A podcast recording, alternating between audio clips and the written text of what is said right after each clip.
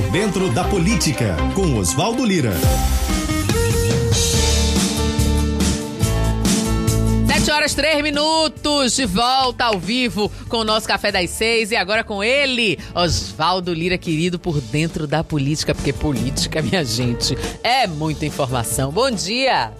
Bom dia, bom dia. Bom dia, Rita. Bom dia a todos da Rádio Globo. Sempre muito bom começar a semana com vocês. E o final de semana foi movimentado, hein? Ô, oh, também começou, meu filho. Começou. Agora começou para valer 3, 2, 1. Não tem mais jeito. Cada um tem que ficar atento agora às propostas dos candidatos, aos nomes, a quem vai eleger para vereador, para prefeito, porque agora é para valer. A pandemia continua aquela, existindo, aquela musiquinha as pessoas continuam tendo que ter cuidado, mas a campanha está na rua e ontem, o primeiro dia oficial de campanha, cada um escolheu a sua estratégia, vamos dizer assim, para começar aí se mostrando para os candidatos. Vou começar por Bruno Reis, que inaugurou virtualmente o comitê de campanha na, na Avenida Vasco da Gama e depois subiu a Paulina Sagrada com a vice Ana Paula Matos e com o prefeito Assemineto. Ele fez questão de participar desse primeiro evento virtual uhum. nas redes sociais, como eu falei, do comitê de campanha. E depois, na Colina Sagrada, ele disse que ia contar com a participação de todas as pessoas, que as redes sociais iriam ganhar ainda mais força nessa eleição, que ele iria trabalhar para levar mensagem aos quatro cantos da cidade, para dar garantia à população de que as transformações já realizadas pelo prefeito Assemineto iriam avançar ainda mais com ele. Óbvio que Bruno se colocou como um candidato que conhece de perto os problemas de Salvador e vão seguir investindo nas áreas, nas áreas mais carentes, fazer avançar a saúde, a educação, enfim, usando aí o, o histórico e o legado do prefeito Assemineto, dos oito anos de gestão do prefeito Assemineto, para justamente se colocar como candidato que vai continuar os avanços obtidos em Salvador. Ele estava acompanhado da vice, Ana Paula Matos, da esposa do prefeito Assemineto, e óbvio que ele ia puxar a sardinha para o lado dele e defender as ações do governo, já dando indicativo aí de como vai ser o processo eleitoral como um todo e, sobretudo, o horário eleitoral gratuito que começa no próximo dia 9, 9 de outubro, agora, está bem perto. Destaque também para Major Denise Santiago, que é a candidata do PT. Ela foi, ela começou os atos de campanha na Liberdade, na casa que o governador Rui Costa morou na Liberdade. Ela estava acompanhada de Fabiola Mansur, que é a candidata a vice, do próprio governador. Tomaram um café da manhã lá na Liberdade. Ah, na rua Major Cunha Matos, para ser mais preciso. Hum. E aí no encontro o Major Denise aproveitou para cumprimentar os apoiadores, tentando levar em consideração as medidas restritivas por conta da Covid, agradeceu o apoio, ah, falou sobre os propósitos da campanha, disse que a, a candidatura dela tinha proposta de trazer igualdade e justiça para a população de Salvador, e nada mais propício de, do que começar a campanha do que indo na Liberdade, um bairro negro, um bairro pobre, mas que carrega a cultura e a história da população. Isso mostra todos os dias como é possível sobreviver numa cidade desigual como Salvador. E depois ela também subiu a Colina Sagrada, acompanhada do governador Rui Costa, do senador Jaque Wagner e de alguns correligionários da sigla estiveram presentes lá no Bonfim, onde ela reforçou aí que a campanha dela vai obedecer todos os protocolos de segurança, uso de máscara e álcool gel e a manutenção do distanciamento mínimo para e, e, tentar evitar aglomerações vai ser uma, uma coisa muito constante da campanha dela, do PT.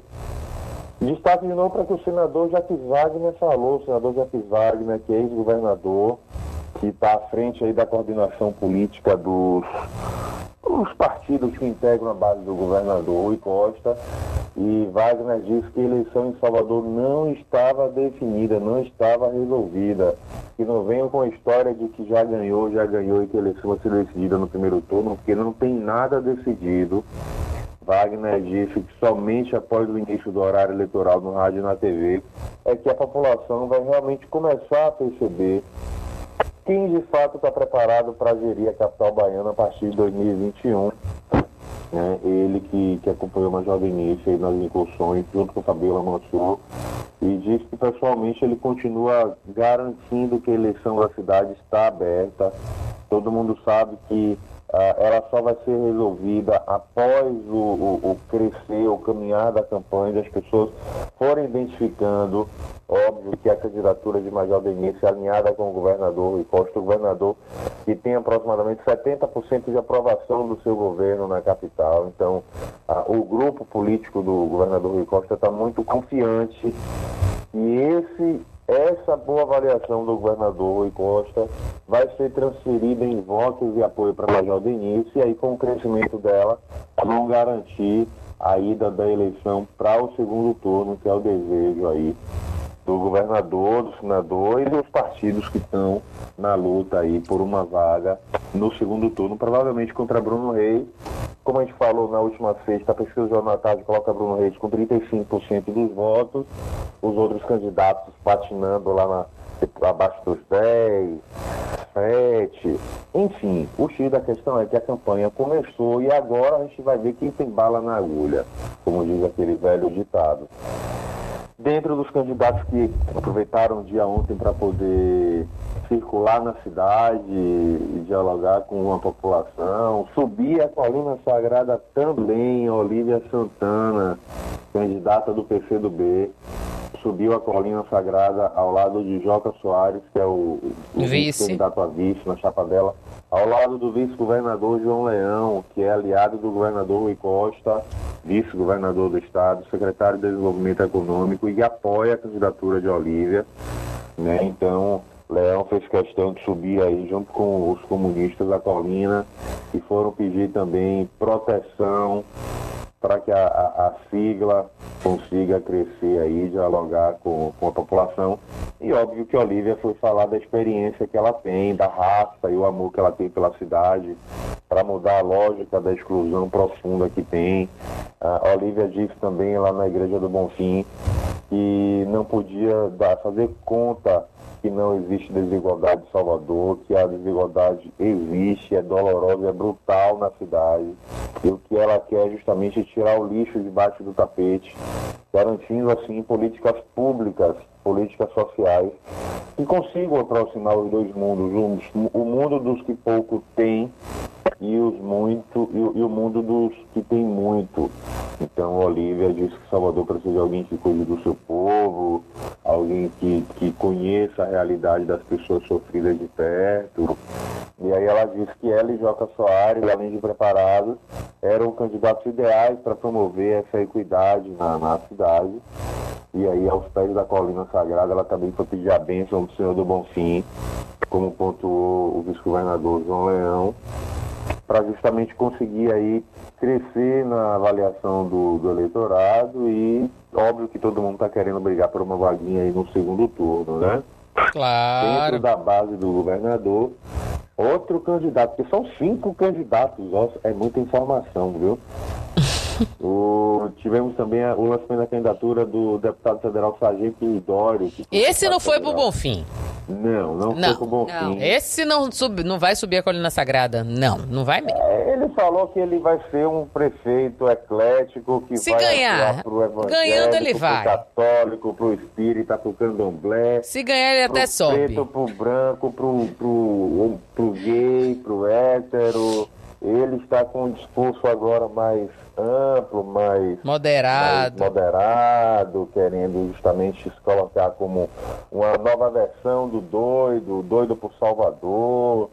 E aí ele, o senador Angelo Coronel, que é o coordenador da campanha, e a vice, Eleusa Coronel, ah, foram para é, um evento no subúrbio ferroviário e aí que teve a participação de, de lideranças comunitárias da região, enfim. O Dória também falou que está preparado para gerir a cidade.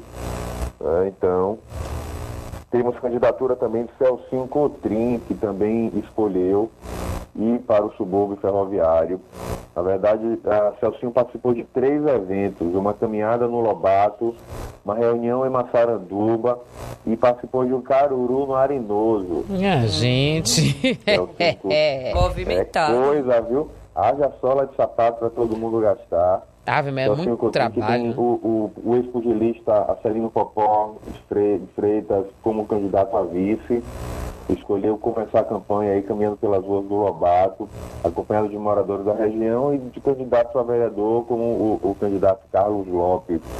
E aí, rodeado dos apoiadores, Celcinho disse que queria também ficar atento às, às prevenções necessárias para prevenção para evitar a transmissão do novo coronavírus.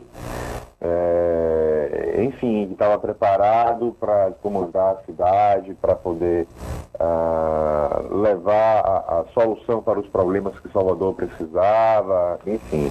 E parou aí o, o ato de campanha no bairro do Arenoso, onde comeu o caruru aí na casa de um apoiador. Candidatura também, já foram quantos aí? Candidato Bacelar lançou campanha na, na Boca do Rio, participou de, de, de atos na orla, vi ele dançando um videozinho, dançando até o chão, não sei, não sei. esse Bacelar? vídeo. Ah, Gente, Desceu e subiu? Pelo WhatsApp. Você não assistiu, não? Não, me mande. Meninas, tem que assistir Bacelar caindo no sambinha lá na Mas Boca do vem Rio, cá, minha orla. preocupação é o seguinte, porque se eu descer, eu eu só subo com, com apoiadores. Mas de repente a junta tá, tá mais mole do que a minha, né? Tá melhor do que de muitos, viu? Arrasou. Eu dei risada, inclusive. Menino, campanha com não lhe disse que essa campanha vai ser divertida. Vai, campanha é um negócio, já é divertido. Esse ano, então. Vai ser demais. Porque a gente vai ver de tudo, né? Para as pessoas fazendo aí de tudo para justamente tentar Ah, chamar a atenção do eleitorado e mostrar que é possível fazer, que é possível governar. Enfim, vamos lá para quem agora, candidato Hilton Coelho, candidato do PSOL, começou a campanha em um ato em defesa do Abaeté e das comunidades de terreiro. Hilton estava acompanhado do vereador Marcos Mendes, da candidata a vice, de apoiadores do PSOL. Ah, a, a vice dele, inclusive, é a pedagoga e líder do, de movimento de moradia, Rosana Almeida. E aí ele diz que a relação do pessoal possuía uma, uma ligação muito próxima com os movimentos sociais, com os interesses da população, que vai ser a marca da campanha, que a esquerda precisa ser esquerda de verdade e não ficar atrelada às grandes empreiteiras, que chega de vender a cidade, que Salvador era a capital da resistência e que no, no, no eventual governo dele não haveriam parcerias público-privadas, que ele já falou isso outras vezes, e que o poder público vai agir como poder público. Em suma, foi um ato de campanha lá na comunidade de Itapuã, tentou dialogar com aquelas pessoas e chamar atenção para a preservação da Lagoa do Abaeté, do Abaeté como um todo, que está passando por problemas e críticas de abandono, como todos nós sabemos que está acontecendo. Né? E o candidato de Bolsonaro, auto-intitulado candidato de Bolsonaro, César Leite, que é vereador de Salvador, é candidato pelo PRTB, ele lançou a candidatura dele ah, numa carreata na orla da capital. A movimentação começou por volta das 8 horas, perto do centro de convenções na Boca do Rio, e aí percorreu pelas ruas. Ah, alguns apoiadores estavam sem máscara no momento da concentração, aí gerou um certo, uma certa aglomeração. Aí o César Leite falou que tiraram a liberdade da, a- a- da da população de modo geral durante a pandemia. Isso jamais aconteceria se ele tivesse na prefeitura, ele que é um conservador, que vão resgatar os valores que são tão caros, a defesa da fé, da família, contra as drogas, contra o aborto, a favor do presidente Bolsonaro, que ele vai transformar a cidade, ajudar a transformar o estado da Bahia. E existe uma maioria silenciosa aí de apoiadores e admiradores do presidente Bolsonaro que vai se fazer presente nas urnas em Salvador, apostando aí de que vai crescer e que vai levar a eleição para o segundo turno. E ele querendo ser o candidato que vai para o segundo turno, viu? É, né? Todo mundo vai puxar para si, né? Ninguém vai, ninguém vai puxar pro outro. A verdade é, É, querer todo mundo quer. Falamos de Bruno Reis, falamos de Olivia Santana, de Major Denise, de Bacelar, de Isidório, Celcinho Cotrim, Hilton Hilton Coelho. Coelho, César Leite. Eu só não tenho informação sobre o candidato do, do PCO, PSTU. Ah, meu Deus, eu sempre esqueço aquele outro partido, gente. Por quê? PCO e PSTU. Não, tem um partido aí. Tem uma, são nove candidaturas em Salvador, viu, viu, viu, meu povo? Me ajudem aí, pesquem aí pra mim. Me dê aí a dica quem é aquele, quem é o, o- nono candidato que a gente tem na Peraí, cidade. peraí. Candidato Porque prefeito de Salvador. Temos mais um candidato e a gente tem que falar o nome de todos e eu acabei esquecendo. E no sábado também foi o dia dos candidatos mostrarem os bens. Já começou aí dentro dos rigores da legislação eleitoral. A declaração de bem dos candidatos à Prefeitura de Salvador já começou a ser feita. E eu fico abismado Ok. como tem um monte de gente pobrinha, né? Não tem as pessoas vivem da política, muitos não têm muito dinheiro, pelo menos é o que foi declarado, né? A gente tem candidatos aí que tem patrimônio de 127 mil a 2 milhões. Hum, O que mostrou, segundo quem quiser, pode acompanhar essas informações através do portal Muita Informação, através da- do, do portal do TSE. minha- agora vinha plataforma- cá, você me conte, sem querer me meter na vida de ninguém, nas posses de ninguém, mas nessa história de declaração também gosto dessa parte, também gosto dessa parte de campanha, declaração de bens. Celso Coutrinho é o mais rico. É, pelo menos foi o que declarou ter mais dinheiro, mostrou que realmente tinha. Mas não tem que declarar e, e- e provar? Tem, ele, ele declarou que está no nome dele, que ele diz que ele prova. Ele tem um apartamento na Vitória, ele tem uma casa em Interlagos, ele tem um carro importado. Arrasou, enfim, viu? Enfim, Arrasou. Nunca ganhou nada, meu amor, mas ganhou dinheiro na vida. É isso que Não é? interessa. mas e, e pior é que vive da política há muito tempo e, e declarou que tinha 500 mil na conta. O vice-prefeito Bruno Reis disse que tem um, um patrimônio de 931 mil. Ah, Os bens aumentaram um pouquinho aí nos últimos quatro anos.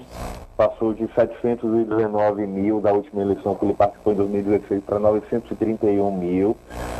né? Ah, eu vou ler Aí- aqui todo mundo, tá? Pode? Isso. Por Então vou lá. Rodrigo Pereira do PCO, 170 mil. Esses valores, minha gente, eh, são os valores dos patrimônios informados ao Tribunal Superior Eleitoral dos nove candidatos à Prefeitura de Salvador, tá bom? E que registraram suas candidaturas, obviamente. Então, vou começar pelo menor patrimônio, Rodrigo Pereira do PCO, 170 mil. Pastor Sargento Isidório do Avante, 258 mil. Olivia Santana do PCdoB, 564 mil. Major Denise do PT, 525 mil. Hilton Coelho do PSOL, 127 mil. César Leite do PRTB, 504 mil. Celcinho Cotrim do PROS, 2 milhões e 100... 181 mil. Bruno Reis do DEM, 931 mil. Bacelado Podemos, 427 mil. Menino, ainda tem isso, né? Você tem que falar tudo da sua vida, né? Ser candidato, ser Tudo. candidato. Tem que contar Tudo tudo. que tá por dentro, né? Porque tem gente que coloca nome de parente, nome de. É, parente, é, é. Mas declarado em nome da pessoa, é o que está registrado, é justamente para que a população consiga acompanhar eventuais evoluções patrimoniais. Uhum. Quem ganhou mais dinheiro, quem não ganhou, quem foi que cresceu, quem foi que agregou valor. Enfim, é, é um mecanismo importante para você olhar. E obrigado, Camila França, aí, por ter mandado a cola aqui. Rodrigo Pereira, gente já falou também do PCO, que é o candidato do PCO à Prefeitura de Salvador. Então temos nove candidatos e não oito, como geralmente eu falo. É um erro falar só que tem oito, né? É isso, são nove. E muita gente falando que, que Zé Leite vai crescer porque ele está nesse discurso aí de colar na imagem de Bolsonaro, Bolsonaro, Bolsonaro, Bolsonaro. A gente sabe que Bolsonaro não é bem avaliado em Salvador, mas ele tem uma fatia do eleitorado, ele tem uma parcela da população que apoia ele, que gosta dele, que concorda com as ações, com o jeito, com a forma que o presidente Bolsonaro dialoga aí com a população de modo geral. E tem gente que vai com certeza dar o voto em César Leite por conta dessa relação aí com o Bolsonaro. O Bolsonaro já sinalizou que não deve ah, entrar na campanha no primeiro turno, exceto em São Paulo, Manaus e mais uma cidade que eu não me recordo qual foi. E que eventualmente ele vai entrar aí no segundo turno se não estiverem disputando duas pessoas do mesmo, do seu arco de alianças. Então, Entendi. Muita gente não quer, mas tem gente querendo, viu, menina? Bolsonaro tem uma fatia do eleitorado importante aí, querendo ou não. A avaliação dele mudou muito no começo do governo, ou no começo da pandemia para cá. Ele que estava muito mal avaliado, fez uma condução desastrosa aí na questão da pandemia. Ah, mas o seu o governo foi obrigado a, a colocar em prática as ações que acabaram contribuindo para a melhoria da avaliação do governo dele. Como por exemplo o benefício que ele queria que fosse 200 reais. Por pressão do Congresso Nacional, ele foi obrigado a pagar 600 e esses 600 acabou caindo no bolso de muita gente que está nos ouvindo, muitas pessoas que não tiveram outra fonte de renda aí ao longo da pandemia. E com isso ele viu a avaliação do governo dele crescer né, que é uma coisa positiva para ele. Ele se beneficiou com essa pandemia, sim. Apesar do governo ser um desastre na condução, não ter tido uma coordenação nacional aí no enfrentamento da pandemia, ter ficado mais de dois meses sem um, um titular efetivo no Ministério da Saúde, a gente ter visto a, a, briga, a politização aí do a favor de quem era a favor de cloroquina era bom, quem não era não prestava, essas confusões que a gente viu aí ao longo da pandemia. Mas no frigir dos ovos, ele se beneficiou e foi muito. E muita gente aí que vai colar na imagem de Bolsonaro para justamente tentar levar a eleição para um, um, eventual segundo turno em muitos lugares e onde não tem segundo turno tentar ganhar no primeiro. Porque Isso. Se Bolsonaro não é tão bem quisto assim que é a Bahia pelos nordestinos, esse cenário começou a mudar e a melhorar um pouco. Óbvio que ah, o Nordeste ainda continua muito mais ligado aos partidos de esquerda, mas ah, o benefício de 600 reais foi um salto realmente uh, um incremento de, de recursos para muita gente que não recebia esse dinheiro por mês. E aí você viu o Bolsonaro tendo a, a, a melhoria da avaliação do governo dele, que é um aspecto positivo. Nós sabemos até quando, né? Isso. Porque com o benefício vai passar agora para 300 reais, então muitas pessoas já vão olhar assim, já vão ficar ah, não tão satisfeitas como estavam, mas, querendo ou não, é mais dinheiro caindo na conta e é uma transferência de renda importante, já que muitas pessoas foram impactadas diretamente com a pandemia. Ô Lira, pandemia. são 7 horas e 25 minutos. Olhe, você acerte seus parangolés, entendeu? Para a gente fazer a partir de outubro, duas vezes por semana porque outubro é o nosso mês de corte, eleição 15 de novembro, e pra gente tratar daquelas séries de entrevistas, hein? Vamos lá. Ah, a Rádio Globo, FM Salvador 104.3, com o nosso comentarista de política, editor-chefe do site Muita Informação, publisher do site Muita Informação, Oswaldo Lira, fazendo essas entrevistas com os prefeituráveis. São nove entrevistas, minha gente, então ele, a gente vai ter que aumentar o do dia deles, o número dele, na semana aqui. Então. Vai é... ser muito bom, vai ser um prazer. Acerte aí com a direção, porque a gente tá querendo isso, viu? Apertar com vocês aí, sabatinar esses candidatos e ver, né, como cada um deles vai pensar Salvador, porque assim, são vários os problemas, são vários os gargalos. Salvador é uma cidade linda, mas é uma cidade muito pobre, muito complexa, que está passando por uma crise muito grande, como todos os lugares estão passando por conta da pandemia, mas que tem um impacto direto aí sobre a geração de emprego e renda, eu conheço, você, Rita, conhece, Silvana conhece, Camila, todo mundo conhece alguém que está desempregado, que tem um parente que está desempregado. O nível de desemprego é muito grande em Salvador, então, para mim, um dos maiores desafios do próximo gestor ou gestora da cidade vai ser justamente criar mecanismos que coloquem Salvador e posicionem Salvador ah, no novo momento de geração de emprego e renda que dê oportunidade. Exatamente. As pessoas só querem uma oportunidade para poder trabalhar e ganhar seu dinheiro. Ninguém quer viver de benefício, a maioria da população não quer viver de, de migalha, quer ter oportunidade para trabalhar, para ralar, para se virar e garantir o sustento da própria família e dos seus projetos pessoais, com certeza. Então, vamos apertar vai ser todos massa. os candidatos e vai ser um debate importante para, inclusive, levar o Globo 20 a decidir quem vai, quem vai, quem vai votar, claro. qual é a proposta de cada um, quem ele se identifica mais. Então, é um momento importante aí da nossa democracia e a Rádio Globo vai estar presente e atuante aí para levar Sete... informação de qualidade. 7h27, Lira. Muitíssimo obrigada. Gente, Oswaldo Lira toda segunda-feira, em breve, duas vezes por semana. Toda segunda-feira, aqui a partir das 7 horas da manhã, por dentro da política com Oswaldo Lira, porque política é muita informação. Um beijo. informação mesmo. Bom Boa dia. Semana Boa semana. Bom dia, obrigado. Siga a gente nas nossas redes sociais e até o próximo podcast.